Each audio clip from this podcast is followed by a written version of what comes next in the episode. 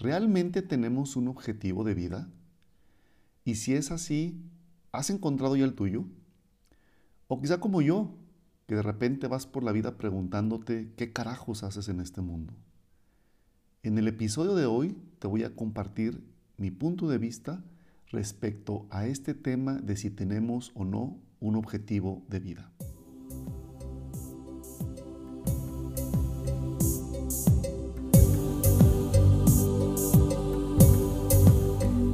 Hola y bienvenido a ¿Dónde quedó la magia? Un podcast en el que abordamos una diversidad de temas que nos permitan poner en práctica todo nuestro poder interior y así crear la vida que siempre hemos soñado. Soy Héctor Murguía y te invito a escuchar el episodio de hoy. Espero que lo disfrutes.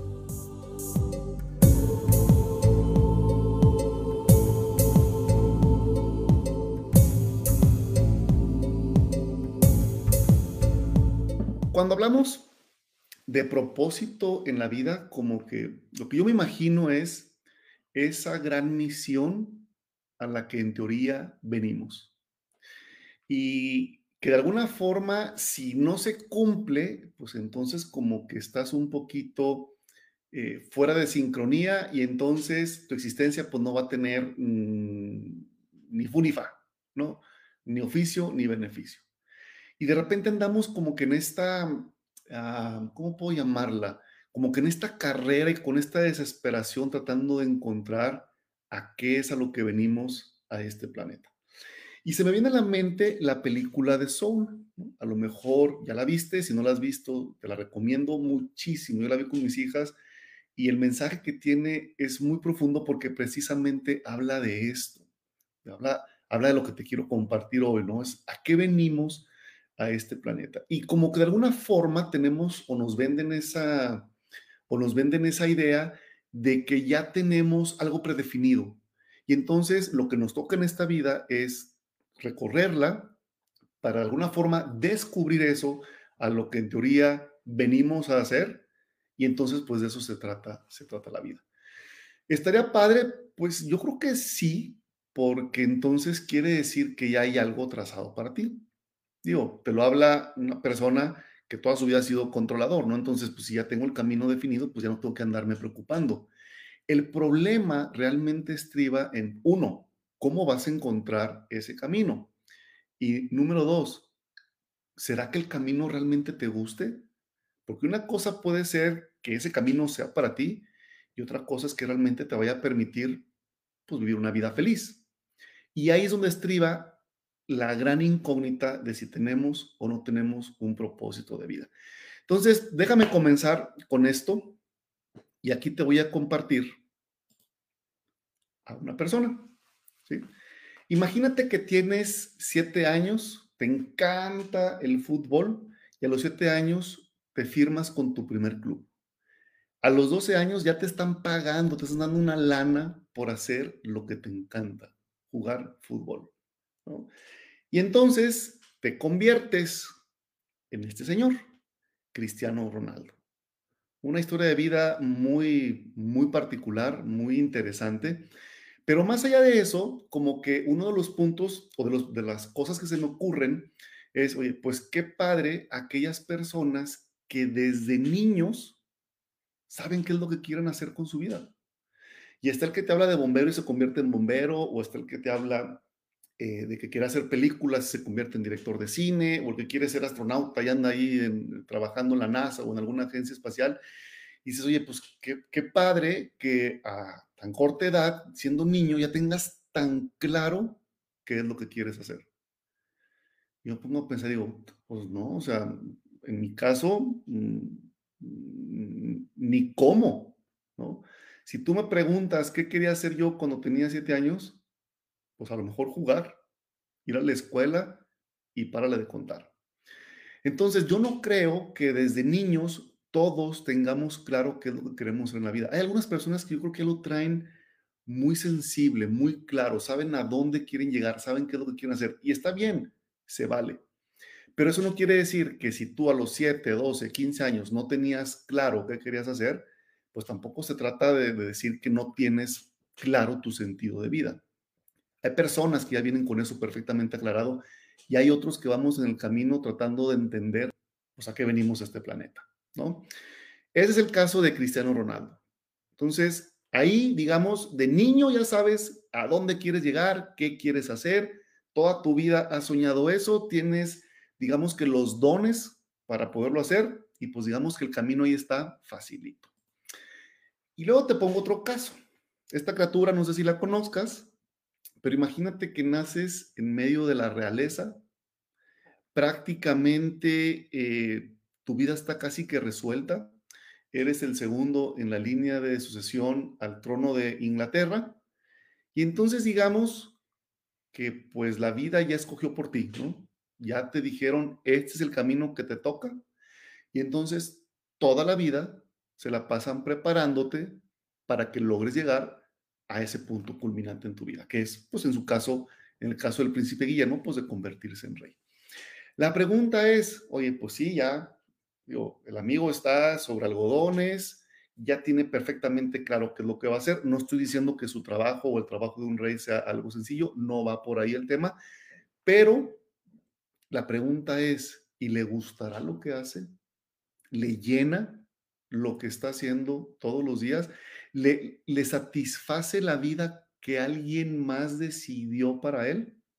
¿Quién sabe? A lo mejor sí. Y si es feliz haciendo eso, pues digamos que ya sacó la lotería. Pero también está su hermano, ¿no? El príncipe Harry, donde él dijo, oye, esto no es para mí, esto no es lo que yo quiero y aventó todo por la borda. También se vale. Entonces hay una segunda opción, que alguien más haya decidido para ti, pues cuál es lo que, qué es lo que tengo que hacer en esta existencia. Ahora, hay una tercera opción. Imagínate que eres el heredero de un emporio de helados. ¿sí? Ese niño que está ahí en la fotografía se llama eh, John Robbins y él es el hijo de los fundadores de la cadena esta de helados muy famosa a nivel global que se llama Baskin Robbins. ¿no? Entonces, pues igual, muy parecido como el príncipe Guillermo, pues ya tenía todo medio resuelto. El, el negocio ya estaba armado, los, el papá y el tío habían pasado por subidas y bajadas y habían hecho madurar de alguna forma eh, pues al, al, al, negocio, ¿no? Ya tenían todo armado. Y a él lo único que le tocaba es, pues bueno, ve, prepárate, estudia alguna licenciatura o alguna ingeniería, haz un máster de administración de negocios, te pules y ya que tengas todos esos conocimientos, vienes y te sientas en la silla, ¿no? Y justamente esta es una historia que yo comparto en mi libro, si lo hubiera sabido antes, porque justamente él, desde joven, se da cuenta que esa vida corporativa, esa vida de negocios, no es algo que él quiere para él. No tiene muy claro qué es lo que sí quiere, pero tiene perfectamente claro qué es lo que no quiere y dedicarse al negocio de la familia no estaba en sus planes. Entonces, ¿qué es lo que hace? Le dice, papá, pues con la pena, jefe, pero yo en este tema no me quiero meter. Él estaba muy metido en temas de alimentación, de regresar a una alimentación más sana y se empieza a especializar en esos temas. No sé si estudió nutrología o no, creo que no, pero eh, empieza a meterse muy de fondo y empieza a escribir. Y el papá, pues obviamente le pinta las cruces, eh, termina mal el tema en lo familiar y se distancia. El papá sigue trabajando en su negocio y llega un momento en el que se enferma. Y cuando uno de sus médicos, cuando va a consultar con uno de sus, de sus médicos, pues el médico le dice, ¿sabes qué? O cambia los hábitos o en unos meses más vamos a estar llorando tus rosarios. Y entonces le entrega un libro, le dice, quiero que leas este libro porque aquí dice qué puedes hacer y cómo puedes hacer para cambiar tus hábitos alimenticios. Y entonces le entrega un libro y la sorpresa que se lleva el Señor cuando se da cuenta que el libro es un libro escrito por su hijo. Entonces, era una persona que ya tenía todo el camino pavimentado ya no tenía que sufrirla. Tenía la carrera hecha, tenía el negocio hecho y lo único que le tocaba era tomar las riendas y seguir dándole a la carreta. Pero hay algo que no lo satisfacía. Entonces puede ser que la, que la vida, la familia, tus papás, la suerte, como lo quieras llamar, te pongan así como que eh, en, en la mesa el plato servido y tú dices, pues no quiero comer esto. ¿Cuántos se han atrevido realmente a dejar el plato en la mesa? Este último, pues es un, un amigo que, pues a él le vendieron la idea de que si estudiaba, le iba a todo dar en la vida, que su chamba era sacar buenas calificaciones, conseguirse un buen empleo, casarse, tener hijos, tener perros, escribir un libro y ser feliz, ¿no? Y entonces empieza a hacer eso en su vida. Y empieza a perseguir todo lo que le dijeron que le iba a traer éxito y felicidad porque su propósito en la vida era convertirse en alguien de bien que pudiera colaborar con la sociedad. Y hasta romántico soy el tema. Y resulta que en este cuarto caso que te comento, pues Ronaldo a los siete años ya sabía qué onda. El príncipe Guillermo desde que nació ya sabía para lo que había nacido. John Robbins de alguna forma ya tenía claro el camino que había para él, aunque él tuvo siempre la posibilidad y la tuvo de decidir, ¿sabes qué? No lo quiero para mí. Bueno, pues este fulano que les presento aquí, pues soy yo. Y resulta que a los 40 años todavía estaba preguntándose de qué se trataba el juego. ¿A qué había venido a esta vida? Sí, gracias a, la vida me había ido súper bien en todo lo que había hecho. Estudié, me fue muy bien con mis estudios, trabajé en empresas globales, siempre creciendo, siempre con mayores responsabilidades, siempre con mayores retos, pero había algo que no me llenaba. Y entonces decidí, pues, cuestionar, aventé muchas cosas por la borda y ahora, 44 años después, estoy tratando de todavía encontrarle el cauce al nuevo camino que estoy recorriendo. Lleno de incertidumbre, sí, llenos de miedo, hartos, pero con una, con una cosa muy clara. Tengo perfectamente claro qué es lo que no quiero. Y entonces, en esa claridad de no saber qué es lo que quiero, entonces es donde puedo empezar a pensar cómo puedo construir una vida que pueda tener sentido para mí. No sé si para los demás, pero al menos para mí. Y creo que eso es parte de lo que pues hoy te quiero compartir en esta, en esta charla. Y entonces, vienen algunas eh, preguntas bien interesantes. La primera es, bueno, entonces, mi objetivo de vida tiene que ser una meta. Y meta puedes ponerle la que tú quieras. O sea, en mi caso, que es el, la foto mía que te pongo ahí, en este caso, mi meta era una buena carrera, una maestría, un buen trabajo, ir creciendo en la vida corporativa y llegar a un punto en el que pudiera tener esa, esa, digamos, esa forma de paladear el poder, ¿no? Y, e, este, los logros y los cuadros colgados o los trofeos o los reconocimientos o lo que fuera.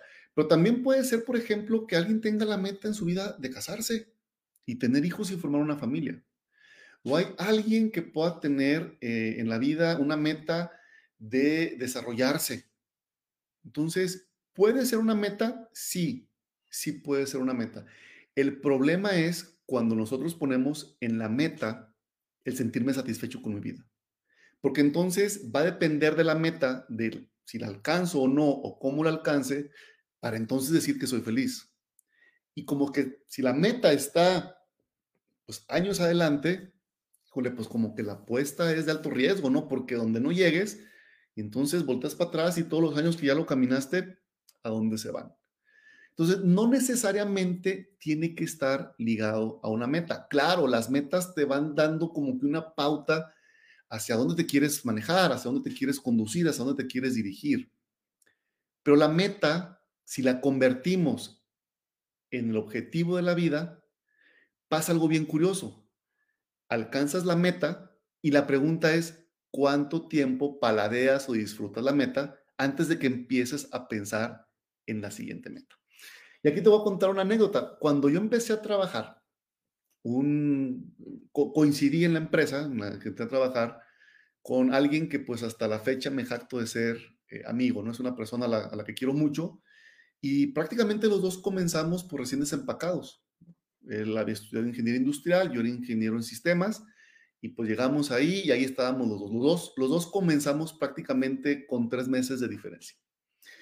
Y obviamente que en, esos, en, esa, en esa época, pues uno quiere crecer, quiere lograr, quiere más puesto, quiere más salario, vaya, pues lo que todo el mundo queremos, ¿no? Es, es, lo que nos venden y es el camino que de alguna forma nos trazan. Y resulta que él fue el primero que creció, como al año, más o menos, año, año y medio. Él crece, lo promueven y entonces yo me quedo con esa cosita de, bueno, y pues yo cuándo, ¿verdad? Pues yo también quiero crecer, yo también tengo con qué, pues yo también traigo mis papeles de la escuela, de todo lo que hice y todo lo que logré, ¿no? Y resulta que en las pláticas, una plática que tuvimos, eh, le digo, bueno, pues ¿qué se siente eh, estar donde estás? ¿Qué se siente haber crecido? ¿Qué se siente eh, ser ahora este, gerente, ¿no? Y me decía, mira, antes estábamos en un charco los dos nadando, ¿no?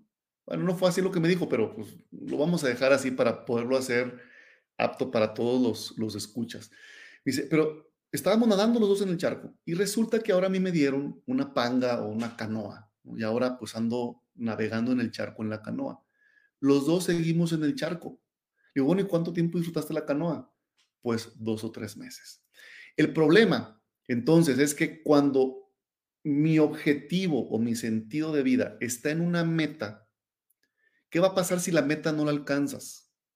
Pero peor aún, ¿qué va a pasar si la alcanzas y te das cuenta que más allá de es algo que disfrutas en el momento, ya no te quedas de alguna forma con esa sensación de que le está dando sentido a tu vida?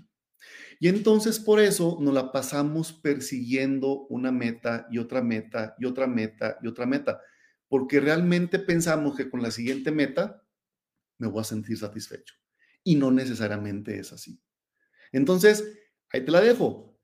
Puede que las metas te ayuden a encontrar y a disfrutar ese sentido de tu vida, pero ojo cuando las conviertas per se en el propio objetivo, porque te puedes llevar sorpresas bien, bien, bien interesantes. Otro de los, digamos, um, de las ideas chuecas que de repente tenemos acerca del sentido eh, de la vida, tiene que ver con mi profesión, ¿no? Y entonces resulta que tú estudiaste algo y pues como estudiaste eso, tienes que dedicarte a eso. Y es bien curioso porque, y, esa, y esto te lo digo porque yo esa pregunta me la hice hace cuatro años, cuando, cuando renuncié a mi, último, a mi último puesto como empleado. Y algo de lo que yo me cuestionaba y que, que realmente cala bien gacho es cuando dices, oye, pero a ver, o sea, voy a aventar por la borda veintitantos años de, experiencia, eh, siete años de estudios profesionales, la inversión que hicieron mis padres, la quemada de pestañas para conseguir la beca, Muchas veces te das cuenta que a lo que te dedicas quizá no te llena como tú esperas, o quizá descubres algo que parece que te va a llenar más de lo que hoy te llena lo que estás haciendo, y simplemente no te atreves. No te atreves porque tenemos este concepto en la cabeza de que ya estamos, dicen los gringos, demasiado invertidos. ¿Y a qué nos referimos con eso? Ya le metí mucho tiempo de mi vida. ¿Cómo voy a aventar por la borda esto? si esto es lo que soy, a esto me dedico, de esto vivo.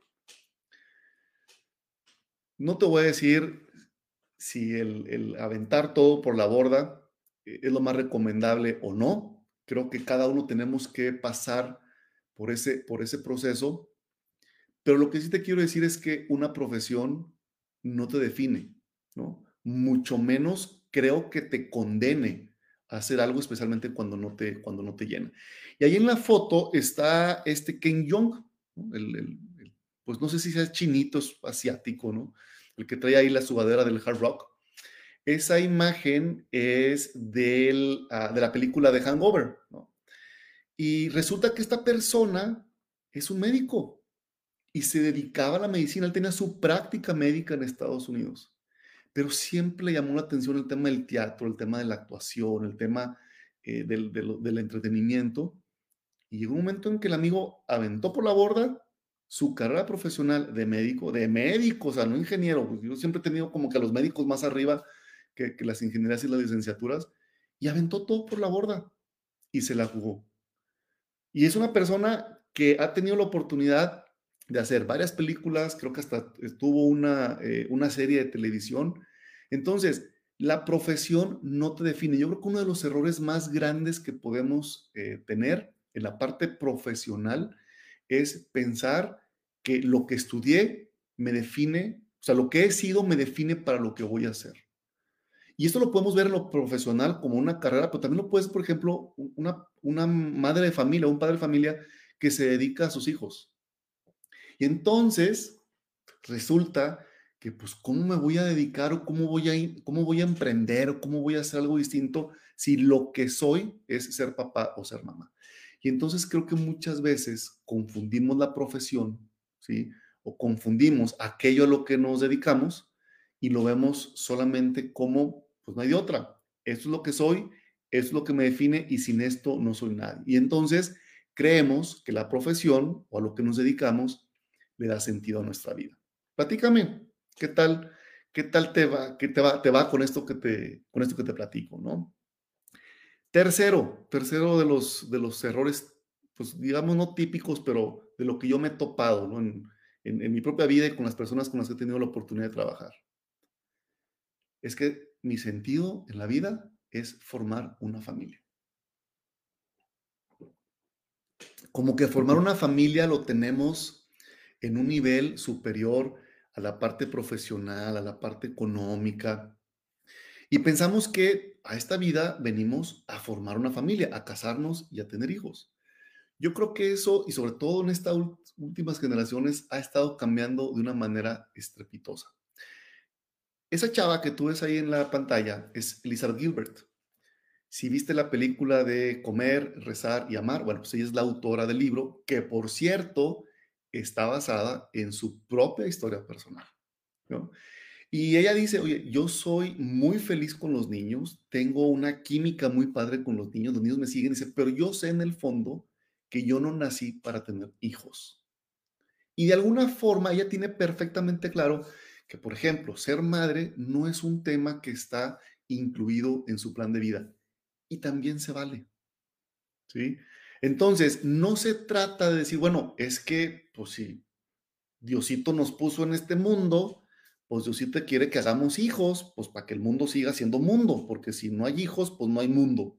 Pues sí, pero déjale esos a los que tienen la vocación de ser papás y no necesariamente todos tienen que cumplir pues con ese perfil. Entonces, hay personas que no vienen aquí a formar una familia. De repente los andamos criticando que porque si tienen el gato, que si tienen el perro, pues ahora sí que déjalo ser. Cada quien tiene que encontrar un propio sentido eh, a su vida, ¿no? El cuarto, bueno, es que venimos a hacer billetes y aquí conozco a varios. Digo, es una preocupación que pues muchos, no a lo mejor todos tenemos, ¿no? Pues hay que llevar comida a la mesa pero creo que anteponer el éxito económico se vuelve mucho como el tema de las metas que te comentaba hace rato. Sí, tú puedes ponerte y puedes ponerte en la mente eh, el, estilo de vida que tú quieres y viajar y conocer. Y la pregunta es si todo eso realmente te llena. ¿sí? Normalmente el éxito económico, vamos a suponer que estás, pero andas en el ring, ¿no? Tienes cero. Claro, si me preguntas, oye, ¿el dinero da la felicidad? Pues si el dinero te permite poner un plato de comida caliente en la mesa, pues claro que el dinero da la felicidad. Pero, por ejemplo, toma un multimillonario, ¿no? De los que están ahorita en boga. Si juntan 100 millones más, 500 millones más, un billón de dólares más, no van a ser doblemente o triplemente o exponencialmente felices. Llega un punto en el que el dinero deja de ser un elemento de satisfacción personal. Sigue satisfaciendo tus necesidades básicas, claro, pero ya no le da sentido, o sea, ya no, ya no tiene esa trascendencia. Y entonces, el éxito económico realmente muchas veces se convierte más en un handicap, en algo que tienes que andar arrastrando, cargando, pues porque ya tienes un estatus que a lo mejor no quieres perder. El que está en la foto, que trae ahí el gorrito y los lentes, es Tom Shadyac. También hablo de él, sobre, él en, en mi libro. Y él es un director de Hollywood que cuando empezó, pues nadie daba un quinto por él, ¿no? De hecho, hizo varios proyectos y perdió mucho dinero. Perdió dinero de él y de sus inversionistas. Resulta que llegó un punto en el que pues prácticamente se quedó sin nada. Y él quería triunfar en Hollywood, él, él, tenía en la mente las fiestas que hacen con los Óscares, las fiestas que hacen los productores de cine, toda la parafernalia y el glamour, y él quería vivir esa vida. Y entonces, para no hacerte el cuento largo, descubre a Jim Carrey. Y entonces lanzan Ace Ventura y revienta el amigo y se convierte de la noche a la mañana en multimillonario. ¿Y qué hace un multimillonario cuando se convierte en multimillonario? Pues se va de compras, como él dice en su propio, en su propio documental que se llama I Am, Yo Soy, buenísimo, si lo puedes ver, te lo recomiendo. Dice, pues te vas de compras y compro una casa aquí y compro otra casa allá y el carro y el jet privado y todo, ¿no? Pachangas, de repente fiestas en su casa con alberca de gente que pues ni conoce, no sabe ni quiénes son. Y resulta que un día dice que entra a la casa, está en el recibidor, voltea a ver y se da cuenta que pues nada de eso lo llena. Y entonces manda todo al traste, digo, no es que regale todo, pero digamos que hace un downgrade, un, digamos, baja su nivel, su estilo de vida, se conforma con un, estilo de vida un poquito más somero, un poquito más medido, y se da cuenta que puede entonces dedicarse a hacer cosas que realmente le ayudan a él a sentir que está cumpliendo con un objetivo de vida. Entonces, la pregunta interesante aquí es, bueno, pues, ¿qué le va a dar sentido a mi vida? ¿Para dónde voy yo? ¿Qué es lo que, qué es lo que se trata de hacer? Y quiero compartirte tres conclusiones. La primera de ellas, tu objetivo de vida no viene codificado en tus genes. Si tus papás, si tus papás fueron o son médicos, no quiere decir que tú tengas que ser médico. No es algo que ya traigas codificado en la sangre ni en tu genética. Claro, puedes venir predispuesto. Yo me imagino, por ejemplo, los hijos de deportistas o los hijos de artistas, de músicos, pues como están en ese ambiente, claro que desarrollan esas habilidades, pero no te marca para que tengas que ser exactamente eso que te digo. Entonces, no viene, no viene en tu, en tu genética, pero tampoco viene, digamos, que eh, en tu carta cósmica, ¿no? Como le quieras llamar. O sea, no es, yo no creo que nos pongan en este planeta con una misión y que nuestra misión sea precisamente encontrar la misión. Porque entonces imagínate si alguien se desvía de esa misión predefinida que los astros te pusieron, pues entonces, ¿qué quiere decir? Que tendrás una vida no satisfactoria, una vida infeliz, una vida no plena. Yo no creo que vaya por ahí. Por eso, una, primera conclusión que yo te comparto es, no está nada escrito. O sea, el objetivo de tu vida no está escrito en ningún lado. Tú tienes la oportunidad de seleccionar qué es lo que quieres vivir. Y esto de alguna forma me lleva a la segunda conclusión que te quiero compartir. Y esta es que el sentido de la vida precisamente se trata de eso, de encontrarle sentido a la vida. Y entonces esto es como que la antítesis o lo opuesto a lo que te mencionaba de ponerte metas y metas y metas y metas en la vida. No se trata de no tener metas, se trata de entender que el sentido a la vida está en el trayecto a esas metas. Sí, suena mucho pues a cliché, ¿no? es que la felicidad está en el camino, no en la meta. Bueno, pues aunque suena cliché, es que así es. El asunto es que no estamos acostumbrados a eso, porque lo que, a lo que estamos acostumbrados es a paladear el haber alcanzado la meta. Sin embargo, cuando te pones a pensar y reflexionas que el sentido de la vida precisamente es encontrarle sentido, entonces lo que le da sentido a tu vida es esa capacidad que tenemos todos de experimentar y de probar. cuando decimos que venimos a ser felices a esta vida, no se trata de decir que es una, yo creo que de repente aquí tenemos como que esa discordancia, ¿no? No se trata de decir que para ser feliz entonces tenemos que tener una vida perfecta, una vida en la que no tengamos problemas o una vida en la que no tengamos eh, cosas por resolver o cosas por superar. No, yo creo que la vida se trata, encontrar el sentido de la vida es entender que en ese proceso de experiencias tú mismo vas creando tu propia vida y vas encontrando entonces tu propia satisfacción. Esta vida se trata de experimentar, se trata de ir viviendo. Y entonces cuando te topas con algo que no te gusta, en automático estás descubriendo algo que a lo mejor te gusta y que no sabías. Pero si no te hubieras topado contra esa piedra, jamás lo hubieras descubierto.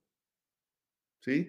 Entonces, cuando, les, cuando te digo que el sentido precisamente está en encontrar el sentido, a eso me refiero. Si no nos atrevemos a vivir y no nos atrevemos a disfrutar el proceso de vivir, ¿cómo puedes saber si el camino que escogiste hace un año o hace 20 o hace 30, cómo sabes que no hay otro camino que te pueda hacer feliz? Entonces, atrévete a cuestionarte ¿Vives ya un, camino predefinido?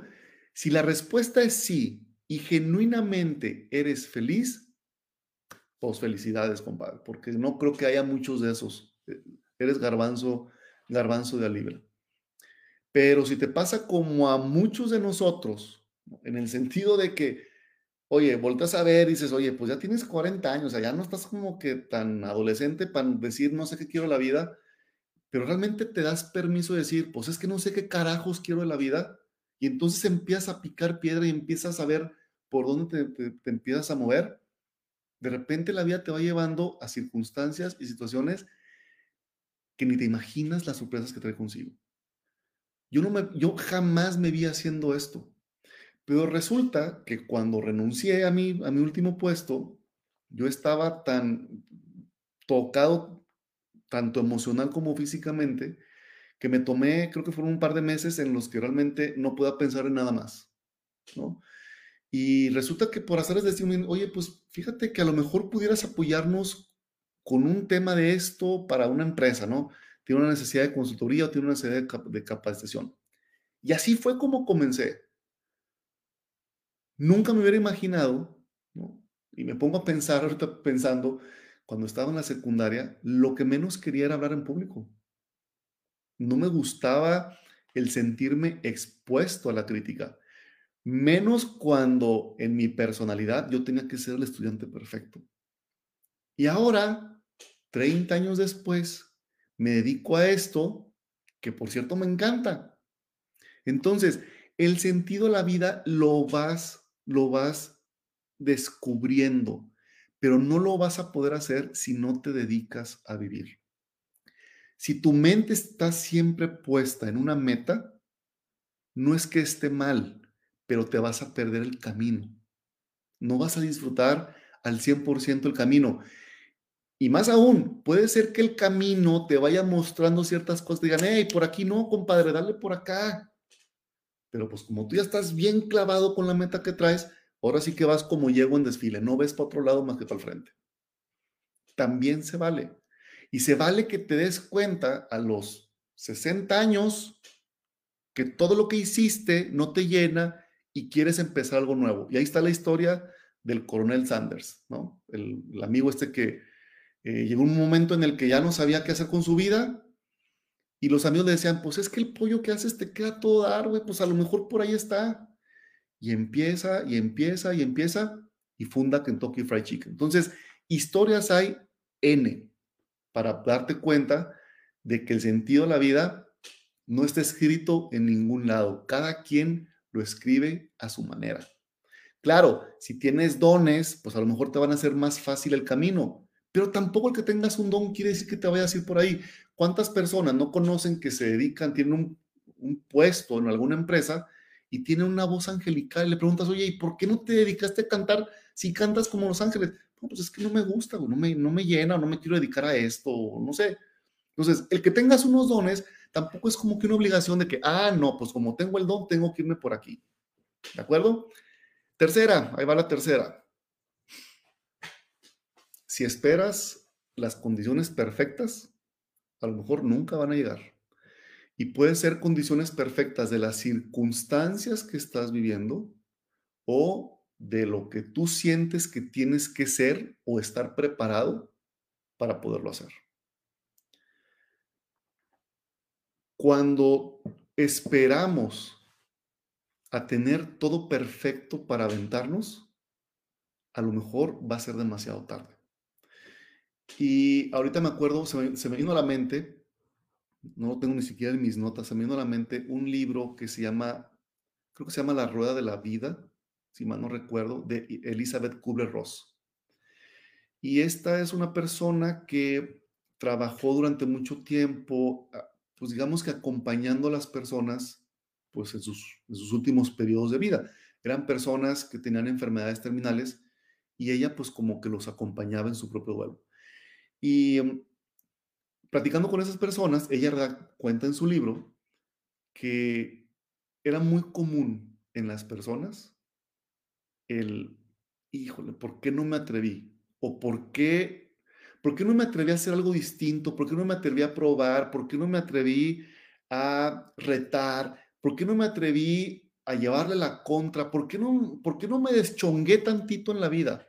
Y ahora postrados en una cama, pues ya que te queda hacer, pues no mucho. Cuando, en mi caso personal, yo recuerdo, lo tengo clarito, un día estaba arreglándome para irme a la, oficina y me acuerdo que me quedé viendo en el espejo del baño, de la regadera, y decía, pues, en un abrir y cerrar de ojos ya pasaron seis años, yo tenía seis años ya en ese puesto. Dice, y puedo pasarme aquí otros 20 y las cosas no van a cambiar. Y yo tenía como que en mi bucket list, ¿sí? Tenía como que varias cosas que quería intentar, pero no me atrevía. Una de ellas era, por ejemplo, ser consultor. Yo me acuerdo de cuando salí de la escuela, mi sueño era ser consultor.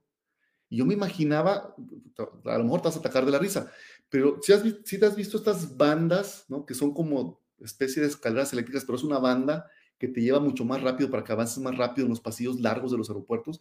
Y yo me veía en esa cosa caminando, arrastrando, o no arrastrando, sino llevando un portafolios con mi computadora. Ese era mi sueño cuando tenía 20 años y no me atreví a hacerlo. ¿Y por qué no me atreví a hacerlo? Porque ser consultor es una vida pues muy nómada, viajas mucho, no estás con la familia y cómo, cómo van a crecer tus hijos sin ti si siempre estás fuera. Y resulta yo que ni hijos ni mujer tenía en ese entonces, pero nunca me atreví a hacerlo. Yo como que tenía esa espina clavada, de, yo quiero vivir eso, o sea, yo quiero eh, además de que disfruto estar enormemente en los aeropuertos, yo quiero vivir eso. Y entonces empieza todo este río de, bueno, y seré suficientemente bueno, y me faltará hacer esto, y me faltará hacer otro. Aviéntate, aviéntate, ponle primera velocidad al carro y saca el clutch. Si no te mueves, podrás tener la ruta mejor planeada en el mejor mapa, pero si no te empiezas a mover, nunca vas a, nunca vas a descubrir de qué se trata la vida o de qué se trata, qué es lo que estás, qué es lo que estás viviendo. Entonces, yo creo que este tema de las, de las objetivos de vida tiene como que esa falla estructural. Yo creo que, y esta es mi percepción, yo creo que no venimos aquí con un destino predefinido, ni con una profesión, ni con un chip que te diga Héctor va a ser papá o Héctor no va a ser papá, o Héctor va a ser bueno para esto o Héctor no va a ser bueno para lo otro. ¿no? Sí, tenemos filias y fobias, cosas que nos gustan y cosas que no nos gustan hacer, pero que esto te defina lo que vas a hacer en tu vida, ten mucho cuidado con eso, porque a lo mejor estás claudicando en algo que quizá termine ni siquiera satisfaciéndote en lo más mínimo. Si ya estás ahí y eres feliz, como te decía, garbanzo a libra pero que no te dé miedo voltear atrás y ver 10, 20, 30, 40, 50, 60 años, los que sean. Atrévete a probar, atrévete a vivir, experimenta. Y a lo mejor vas a concluir que el camino en el que estás es el perfecto. Fregón, ya le hiciste, palomita. hiciste la tarea en esta vida, pero donde descubras algo que realmente te llene, que ni siquiera por aquí te había pasado, o a lo mejor en algún momento te pasó y decidiste no hacerle caso, ahí puede estar el mayor tesoro, el mayor tesoro de tu vida. Oye, es que no tengo lo que se necesita. Bueno, ese señor que está ahí es Walt Disney. Walt Disney pues creó todo un, un imperio, ¿no? Pero a él lo corrieron cuando él estaba chavo, a él lo corrieron de su trabajo, trabajaba en un periódico, eh, creo que hacía estas, estos como cómics, ¿no? Los cintillos estos de los cómics, y lo corrieron, y su jefe cuando lo corre le dice, pues te me vas de aquí, compadre, porque no tienes nada de creatividad. Nada de creatividad. El güey creó a, Mickey Mouse. Tiene un, em, un imperio de entretenimiento para los niños y para los que no somos tan niños. No, es que mi vida es bien complicada. Tengo muchos problemas. Tengo, no tengo los, los elementos, el tiempo, los recursos, el estudio. Y ahí llénale, ¿no? Como letanía. Bueno, esta mujer, J.K. Rowling, estaba casada en un país que no era el suyo, con una bebé de brazos, se divorcia de su pareja, se regresa a su país empieza a vivir de la, no de la beneficencia, de la, de la seguridad pública, o sea, del, del, gobierno, y pues prácticamente lo que le da el gobierno alcanza para que sobreviva ella con su hija. Y entonces ella quiere empezar a buscar un trabajo, pero dicen, hey, nada más que si empiezas a trabajar, la ayuda te la quito. Ella empieza a trabajar en sus libros, ¿no? Y el primer libro creo que lo vendió, si mal no recuerdo, creo que lo vendió por 4 mil dólares, después de que como dos editoriales le dijeron, por aquí no va, ¿no? O sea, ¿cómo se te ocurre que una mujer va a escribir un libro de temas de aventura y de ficción cuando es un mercado que está dominado por los hombres? Pues ella es la mujer hoy en día más rica del mundo. Hace 20 años estrenaron eh, Harry Potter, yo me las sigo recetando con mis, con mis hijas, unas, son películas que me encanta ver porque tienen un chorro de contenido detrás de, toda la cosmogonía, de todo lo que armó como historia de, de, Harry Potter. Entonces, cuando te digas, es que no tengo lo suficiente, bueno, pues esta mujer tenía menos de lo que seguramente tú tienes. Lo que sí tenía claro era qué era lo que quería hacer. ¿Sí? ¿No te gusta cómo va tu historia? ¿No te gusta el camino que has seguido? ¿No te gustan las decisiones que has tomado? Sorpresa, las puedes cambiar. No cometas el error de decir, como dicen los gringos, es que ya estoy muy invertido, ya le metí muchos años a esto. O es que estoy con el tóxico o con la tóxica. Y pues, ¿cómo? Pues ya tengo aquí 20 años con él. Pues, ¿cómo con ella? Pues, ¿cómo me voy a separar? Si no te llena, haz lo que tengas que hacer no tengas miedo de aventar por la borda todo lo que fue, porque precisamente está en el pasado. Lo interesante es lo que viene hacia adelante. Pero si crees que lo que fuiste o lo que hiciste, bien o mal, te va a definir o te va a predisponer para lo que viene después, pues ahí sí estamos fritos. Oye, pero es que no es fácil. No, pues yo no estoy diciendo que sea fácil. Para mí no, no, no ha sido fácil ni está siendo fácil, porque precisamente tomar las riendas de tu vida implica romper muchos paradigmas, muchos roles que en algún momento aprendimos y que asumimos que era lo que teníamos que ser y que era lo que teníamos que vivir. Entonces, ¿no te gusta cómo va la historia? Cámbiala. Solamente tú puedes cambiar. ¿Cuál es el primer paso? Darte cuenta que el camino por el que vas no te está siendo satisfactorio, no lo estás disfrutando, no te está permitiendo crecer. El verdadero sentido de la vida, y, aquí, digo, para ir cerrando el tema, hay una, digamos, una idea de Vishen Lakiani, de, de Mind Valley, que él dice que una forma que él garantiza, ¿no? Para que tú puedas encontrar el sentido para tu vida, son tres temas en particular. Primero, define qué experiencias quieres vivir. ¿Quieres ir a escalar una montaña? Pues empieza a escalar el cerro que tienes enfrente de tu casa, ¿no? ¿Qué experiencias quieres vivir? ¿Quieres viajar por el mundo? Entonces, ponte a estudiar, eh, consíguete un trabajo que te permita andar de nómada por el mundo. ¿Qué experiencias quieres vivir? Eso es lo fundamental, porque es lo que te va a decir por dónde tienes que empezar a moverte. Si te fijas, no, no dice qué metas quieres alcanzar, te dice qué experiencias quieres vivir y eso es bien distinto. Porque la meta es, ya puse la vista, ya tengo que llegar a como el lugar. Y la experiencia es, yo voy viviendo y si no me gusta, me cambio de carril. Pero eso depende solamente de cada uno. Entonces, el primero es, ¿qué experiencias quiero tener en mi vida? Segunda, ¿qué cosas nuevas quiero aprender?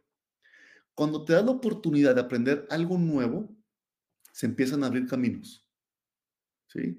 Y no estoy diciendo con esto de que pues te metas a estudiar cocina y avientes todo por la borda, pero ¿y si sí? ¿O qué pasa si te metes a estudiar idiomas? ¿O qué pasa si te metes a estudiar un hobby? Muchas veces ahí puedes encontrarle el verdadero significado a tu vida. ¿Por qué? Porque si es algo que disfrutas hacer, normalmente el tiempo vuela. Y cuando el tiempo vuela quiere decir que estás en esa fase de flujo, fluyes con la vida. El tiempo ni existe. Entonces, ¿qué quieres aprender? Date la oportunidad de aprender algo nuevo, porque aprender algo nuevo digamos que es la continuación de lo primero, te va a permitir tener experiencias distintas. Y el tercero, ¿cómo puedo contribuir a este mundo? ¿Qué puedes devolver de lo que has obtenido?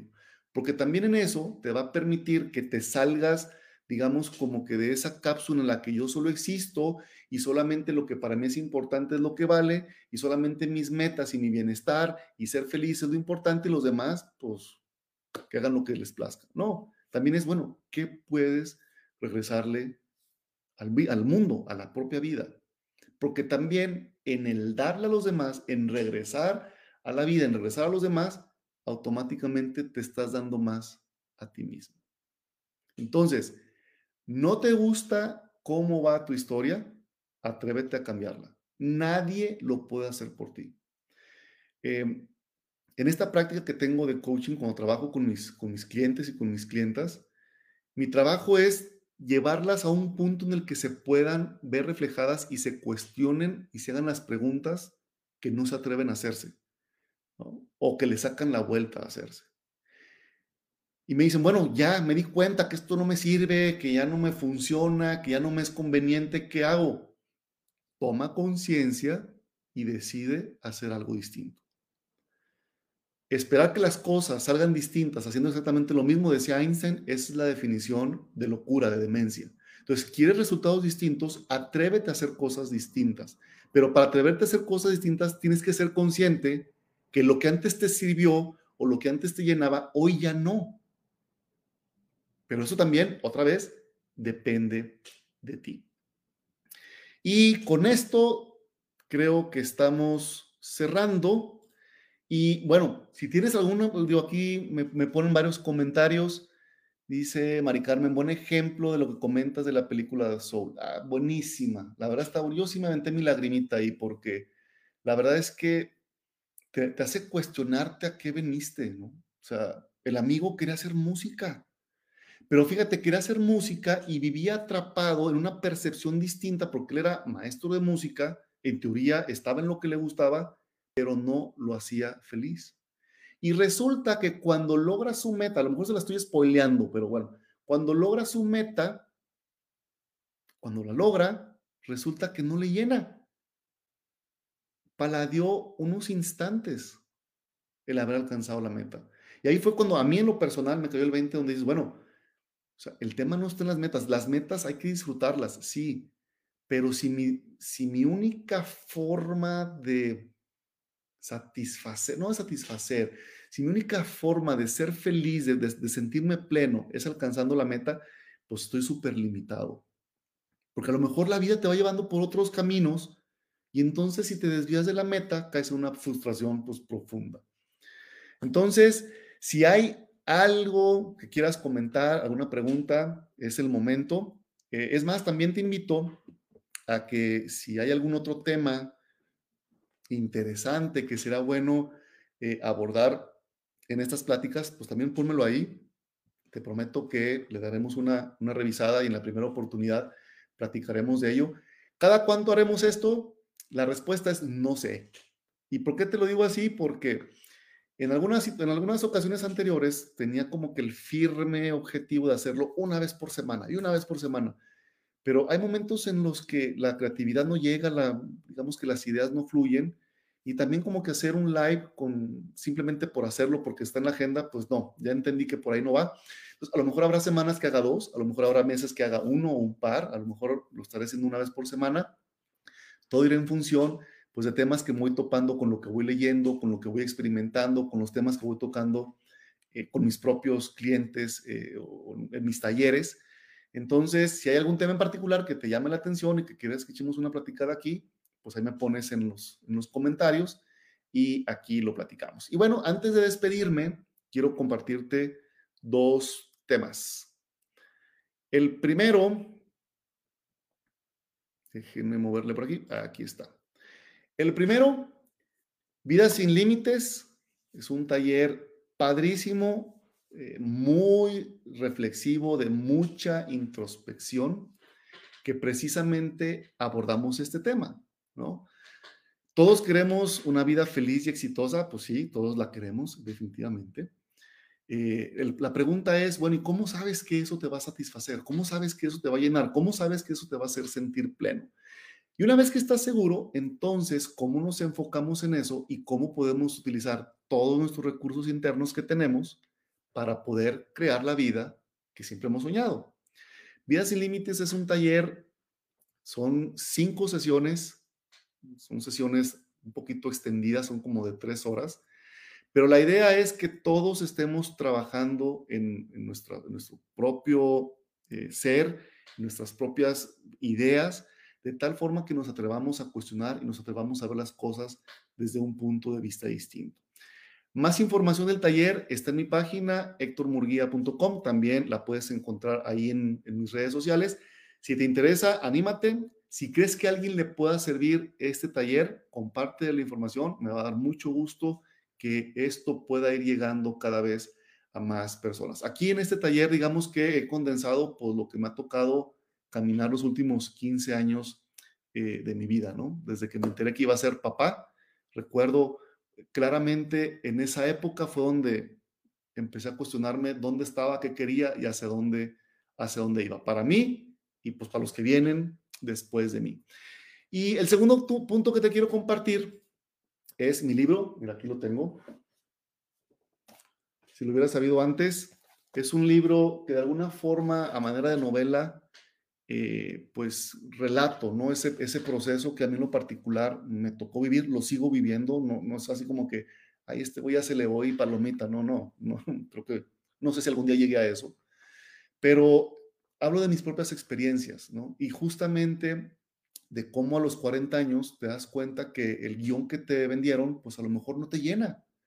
¿Y qué pasa cuando decides cuestionarte?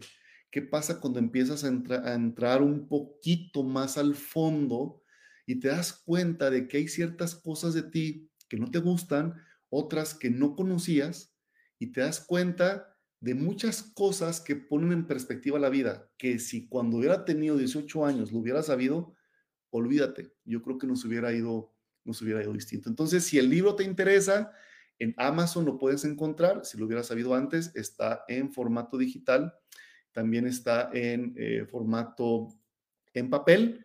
Y bueno, pues la idea es poder ir con ustedes eh, en este espacio. Tengo por aquí algunos comentarios. Dice, en mi caso estudié algo que me gustaba mucho y la vida me llevó al mundo del maquillaje.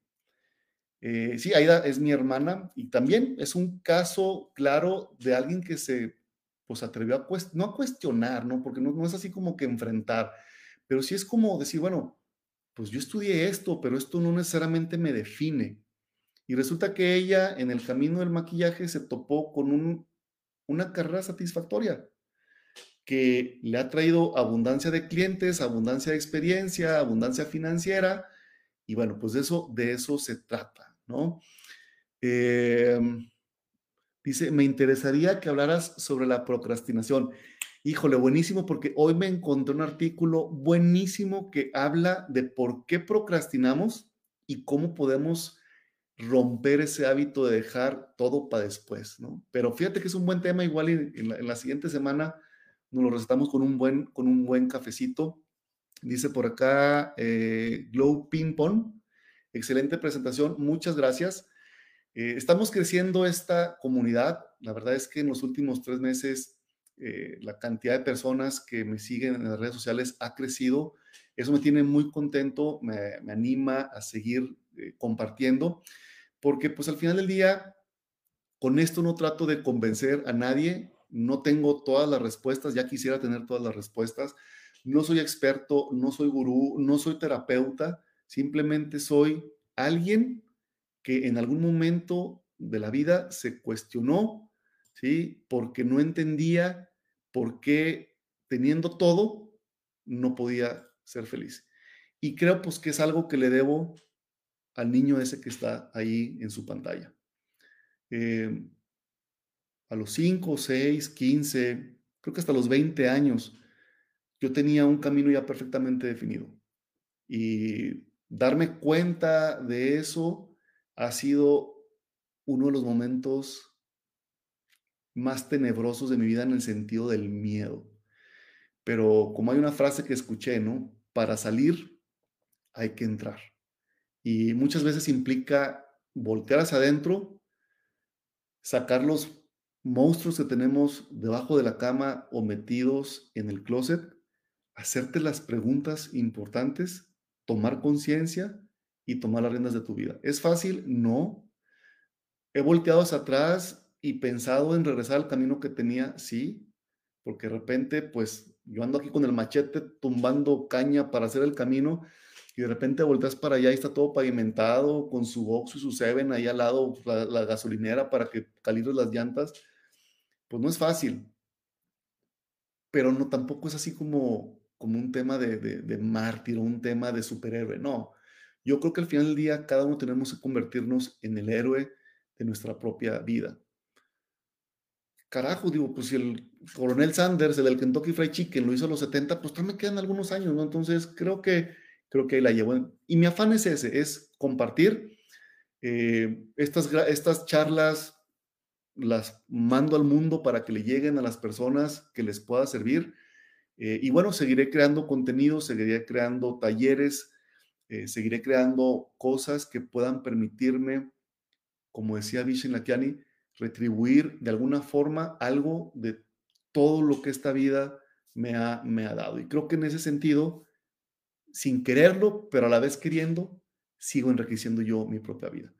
Muchas gracias a los que se conectaron en el en vivo, a los que lleguen a ver este video offline en Facebook o en YouTube o escuchen el podcast eh, Donde quedó la magia que está en iTunes y en Spotify.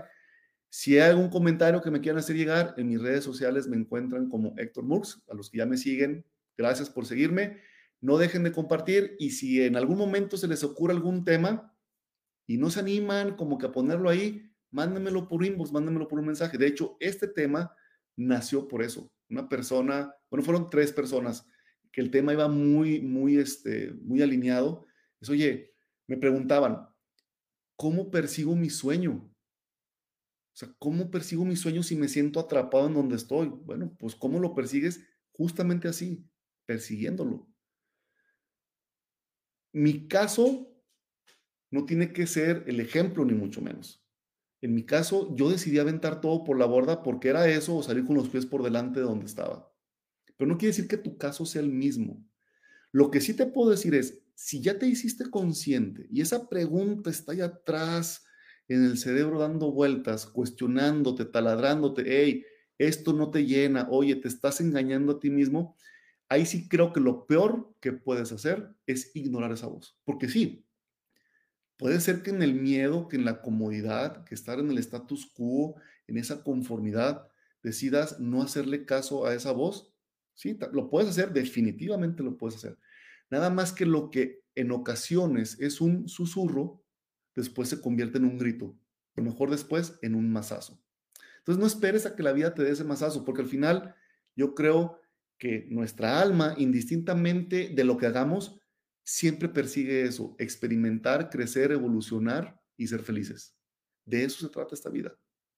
Hay que tomar las riendas, atrevernos, echarte tu pastillita de vale madrina y darle para adelante, con lo que te topes, con lo que venga, conforme las cosas vayan saliendo. No tienes que tener tu vida resuelta, puedes ir resolviendo conforme vayas avanzando.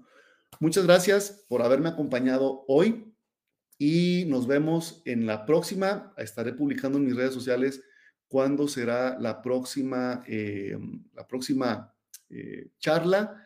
Muy probablemente sea la siguiente semana, pero bueno, pues ya con un poco más de anticipación, ahí se los estaré, los estaré compartiendo. De nuevo, si crees que esto le puede servir a alguien, no dudes en hacérselo llegar. Mi nombre es Héctor Murguía y pues no me queda más que darte las gracias por acompañarme el día de hoy.